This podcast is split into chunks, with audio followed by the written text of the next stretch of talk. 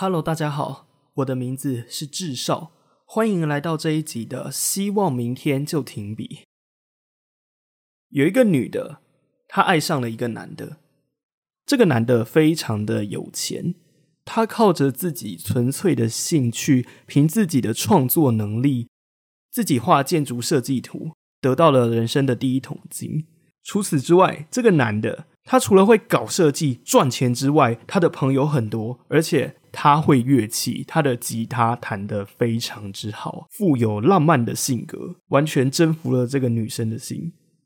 想想也对嘛，有钱有才能，大家都爱，谁不喜欢呢？于是这女的就无法自拔，爱上了他。直到他们论及婚嫁的前一刻，这个女的发现了一个很惊天动地的事实，那就是这个男的他其实早就有老婆了，而且。是已经结婚一阵子，有一个小孩了。于是这女的，她当下的回应是直接封锁这个男生。在这之后，这个男生他不停的三番两次的想要重新跟这个女的展开联系，电话打不通，打市话，市话再打不通，就直接杀到他家，不停的按电铃，突破管理室，然后买了一堆他不见得喜欢的东西。就为了能够跟他说上几句话，这个次数过于频繁，甚至连那间大楼的管理员都已经认识他了。也因为这样，这个女的非常的困扰，她开始在思考，究竟是要搬走，还是要知会管理员，或者是采取报警的手段。而这个男的，他仍然一而再、再而三的去登门造访这个女生，但全然没有任何的结果。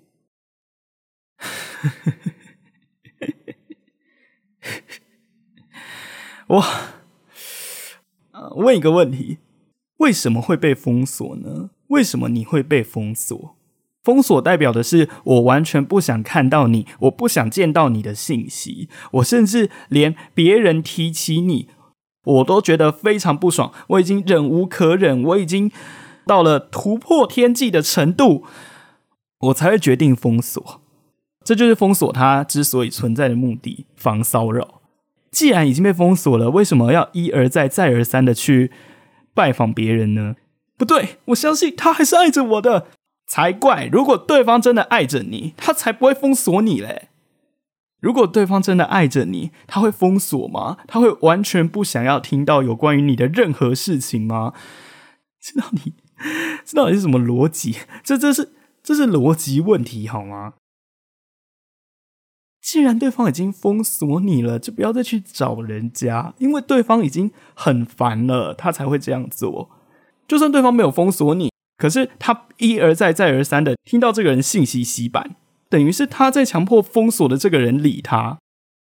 这没有办法证明任何事情。按照这个故事，或许在心情上、在心态上，的确，这个男的他可能有部分的愧疚感，然后他买了一堆东西，希望求和好。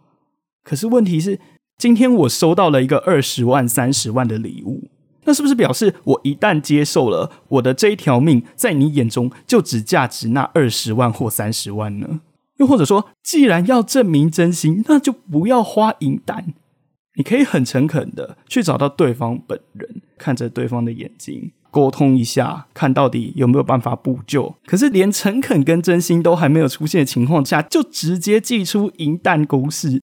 在某种程度上，只会让人觉得，所以在你的眼中，我这么轻易就被收买了吗？到底算什么？如果你都完全不站在我的立场，体谅我的感受，透过这种方式去增加我的负担，在某种程度上来讲，这也是一种折磨。所以拜托，甚至在聊天的时候，如果对方觉得这个话题不喜欢，如果对方觉得不知道该回什么。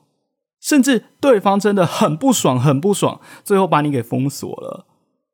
不要再去找人家，人家并没有还爱着你。不要觉得他会这么做一定是有理由的，他一定他一定还爱着我。没有，并没有，绝对没有这种事。醒醒吧，好吧。假设今天，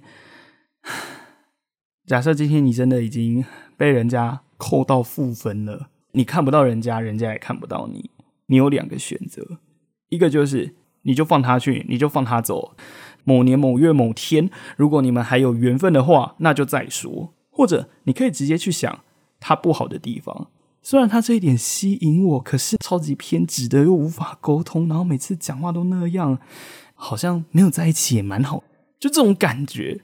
我之所以开话题，是因为我们都想聊天。我之所以送礼物，对方会开心，是因为对方看见了我把我的心力花费在这个人的身上。话说回来，如果你有老婆了，你为什么不去？为什么不去好好照顾你的老婆呢？这个女的居然没有报警把这男的抓走，哎，我们这一集就到这里，我们下集再见。